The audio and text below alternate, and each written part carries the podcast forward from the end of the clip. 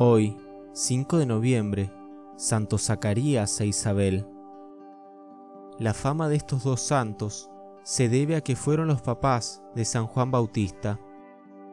La bella historia de estos dos esposos la cuenta San Lucas en el primer capítulo de su Evangelio. Hubo en tiempos del rey Herodes un sacerdote llamado Zacarías, casado con Isabel, una mujer descendiente del hermano de Moisés, el sumo sacerdote Aarón. De estos dos esposos hace el Evangelio un elogio formidable. Dice así, los dos llevaban una vida santa, eran justos ante Dios y observaban con exactitud todos los mandamientos y preceptos de Dios.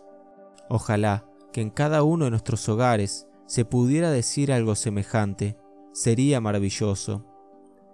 Dice San Lucas, Zacarías e Isabel no tenían hijos porque ella era estéril. Además, ya los dos eran de avanzada edad. Y un día, cuando a Zacarías le correspondió el turno de subir al altar, detrás del velo, a ofrecer incienso, toda la multitud estaba fuera rezando.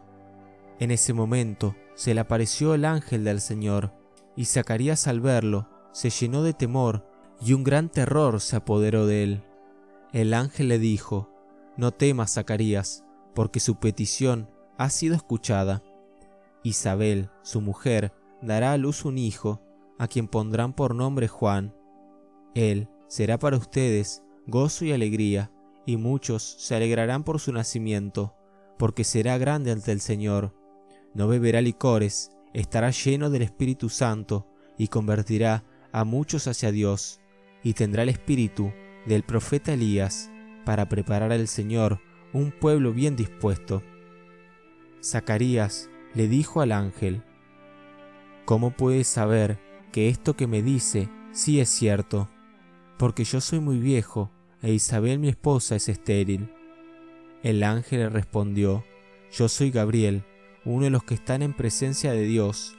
He sido enviado para comunicarle esta buena noticia, pero por no haber creído a las palabras que le he dicho, se quedará mudo y no podrá hablar hasta el día que sucedan estas cosas, que se cumplirán todas a su tiempo. El pueblo estaba esperando a que saliera Zacarías y se extrañaban de que demoraba tanto en aparecer.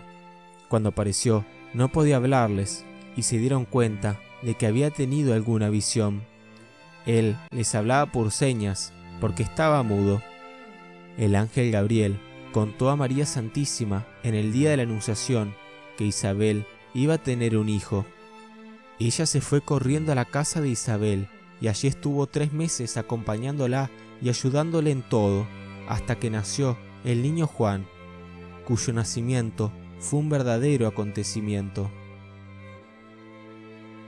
Que Dios conceda a los padres de familia el imitar a Zacarías e Isabel, llevando como ellos una vida santa, siendo justos ante el Señor y observando con exactitud todos los mandamientos y preceptos de Dios. Nada, nada es imposible para Dios. Oración a Santa Isabel. En el nombre del Padre y del Hijo y del Espíritu Santo. Amén.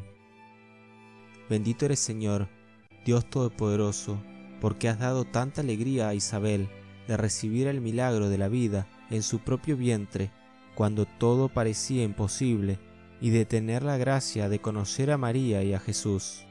Para ti, Señor, nada es imposible. Tú todo lo conoces y nos llenas de gracia en cada momento.